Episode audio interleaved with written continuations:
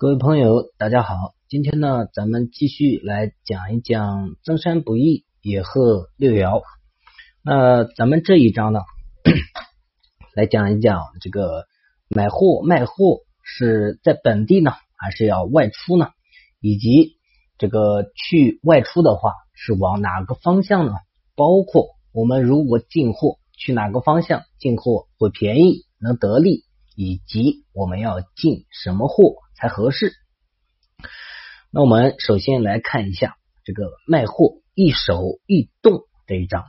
他说：内卦内财衰而外财旺，一往他乡；应财外而事财内，一察动静。这个什么意思呢？首先内卦财衰，外卦财旺，那就很显然呢，你应该。前往他乡，但是呢，要注意一个细节，外卦七财很旺，对不对？那如果他来生合世爻，或者呢直接持世，那当然是应该前往他乡。但是呢，如果他不来生合世爻，那即使旺相跟你没什么关系，甚至说呢，他这个世爻发动化凶，那去他乡呢？往往不仅没有财，还有这个危害。那这个这这一章占卜的时候呢，要注意呃一个一个点一个细节，就是这个时候呢，看财旺财衰好没有问题，但是呢，你要注意这个求测人卦主他的一个意念，他是不是在问我要前往他乡？如果是的。你要告诉他外挂财旺生事爻哦，可以去。但是呢，如果他仅存的是求财的念头，那按照前面的断法来断，不能这么断，这么断呢不太合适。因为我们这个六爻卦，它主要是根据求测时候的念头来反馈。那应财在外而事财在内，要考察动静。应爻呢，它适宜在外卦。七财持世适宜在内卦，必须应爻发动生合世爻。那如果他发动不来生合你，那这个财再旺跟你一点关系都没有。所以呢，啊，本书也说，应爻七财虽然旺，与自己有何相干啊？就是说他旺，他要来生合你，那表明呢，这个财是你能得到的财。那六冲卦是以另辟蹊径。六合卦还要就地固守，其实这个呢是直接看六冲六合，但这种呢，呃，反正以我的一个角度、一个经验来看呢，所有独断的法事呢，都不一定能够呃百发百中啊，很难做到百发百中，还是要多去考虑，综合判断，最终呢得出结果。那包括野鹤老人也，他在这一句他也不认同。他说，得到这种卦象，得到六冲卦，虽然呢适合改变计划，但是他屡次应验的是什么呢？如果七财旺相，不需要更改，没有关系。你这个财既然这么旺，那明显是你能得到，改不改？那这个往玄学方面说呢，就是一切自有定数，根本没有关系。那如果衰弱的七财衰弱，你即便更改，它也不会有一个好的收益。所以说呢，这种独断啊，我也认为这种独断不能作为法师。银河老人就说，凡是得到这种卦象，必须让他再次站稳。怎么站稳呢？就站稳。我前一卦得到六冲，那我不是很了解卦象或者神灵呢反馈给我的意思，这种时候是可以再战的。再战就问上一卦呢？不清楚啊，怎么回事？那我呃，既然现在犹豫不决，是否要更改？那我来问你一下，更改怎么样？奇才啊，我求财能不能求得到？那如果第二卦再测的时候，你得到奇才和世爻两旺，那可以更改，那说明神回答你更改呢，就可以得财。如果再次奇才衰弱，那你这个还是没有办法。说明呢，这个财呢，你很难得到，更改与不更改都没有什么益处。那同样的，得到六合卦呢，也是一样，要兼去判断七财爻的一个状态，看它的一个衰旺。如果它持续发动，首先我们不论别的，如果是爻发动，你本身你在问我要不要动，是爻发动了，那你自己说要不要动，对吧？很简单，如果它发动了，那就说明你必须要动。如果七财旺相，说明财可以得到啊，说明你动这个财呢就能得到。那一般呢，如果得到六合卦，本身你心里要有一点，就是说呢，得到六合卦呢，啊，如果七财旺相。这个财呢，基本上是很保险的，没有问题。那如果它衰弱呢，也没有问题。它有一个好处，就是它衰弱逢六合，等到旺相的时候呢，这个财这笔钱财还是能够得到。这个是跟六冲有所不同的。那根据它的这个名字，大家也可以理解六冲六合，对吧？那最后一句，他说：“财衰变旺，先屈后伸；财旺变衰，先金后土。”这个是用了一个比拟比喻的一个说法。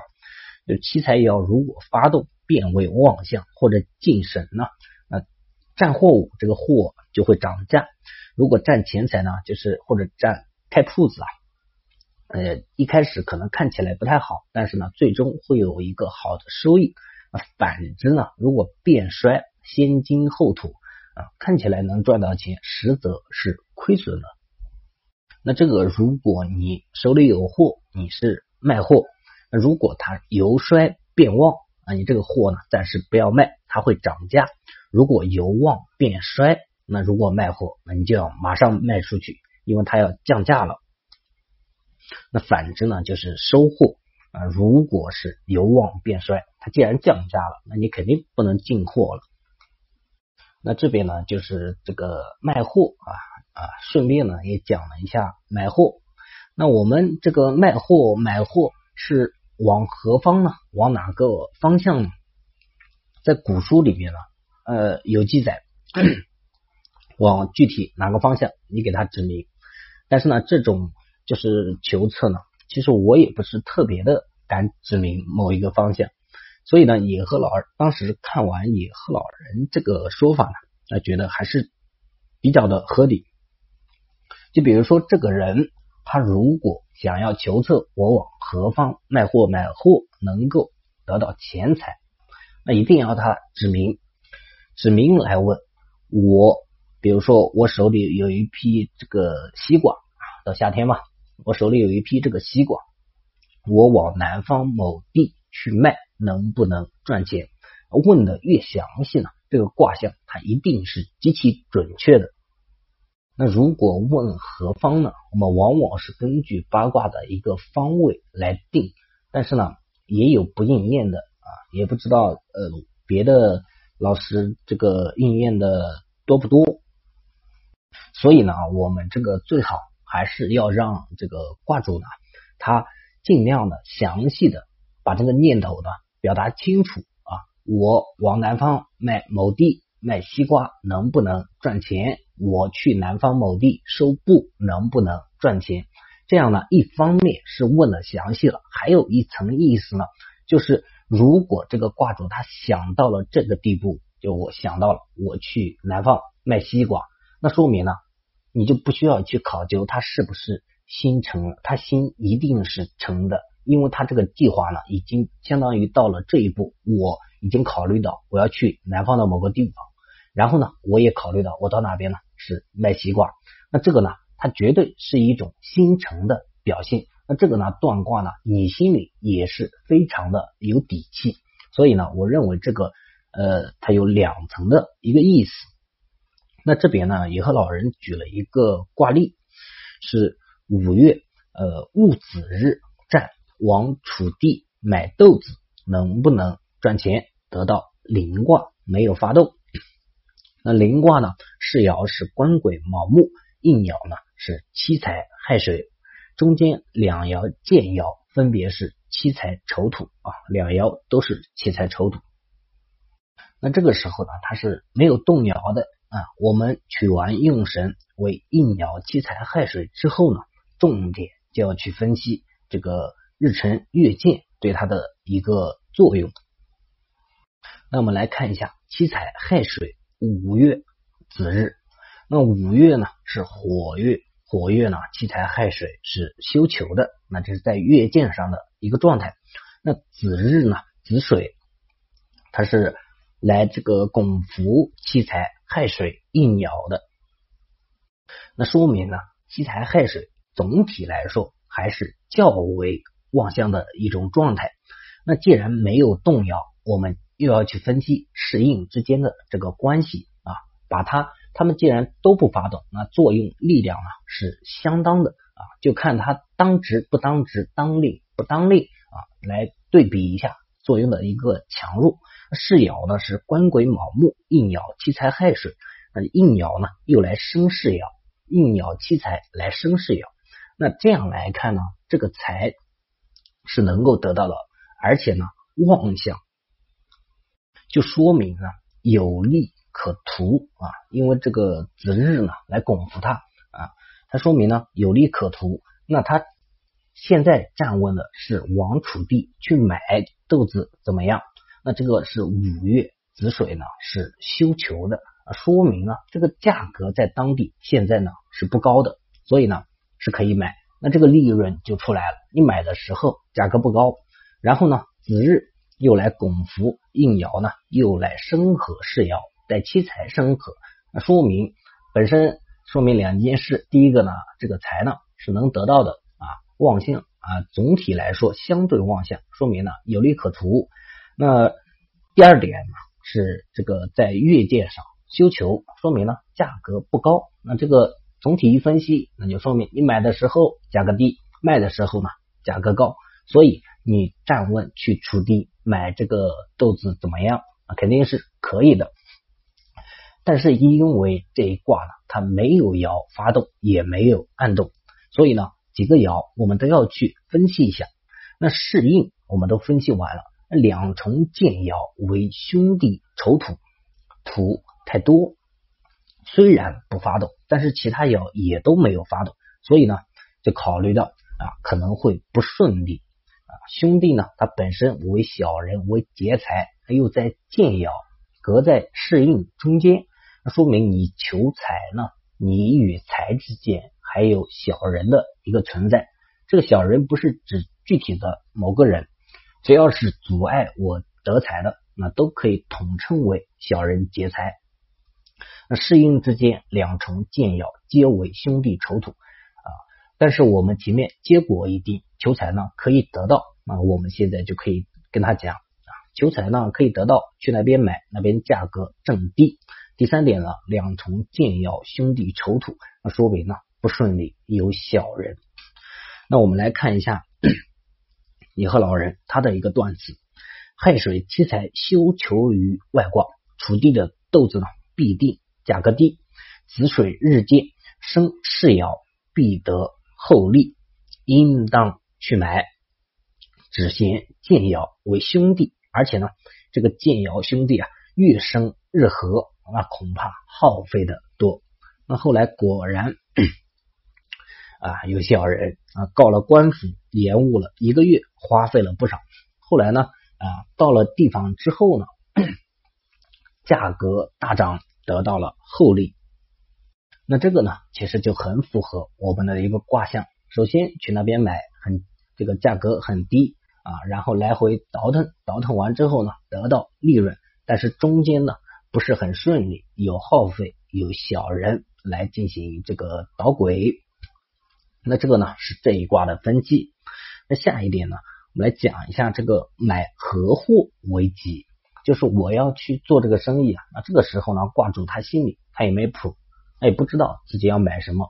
这种时候他问卦呢，他的这个意念你自己来想一想。我们这些所有的预测是你自己这个换位思考来想一想。他来问你，我怎么能得财？那这个东西太宽泛了，而且呢，他自己都没有一个目标。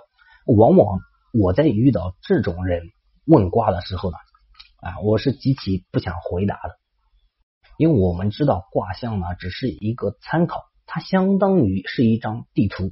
那这张地图呢，可以给你标明这边有座山，旁边呢有条河，中间有一条路，你可以从这条路上上山过去，或者呢渡过去。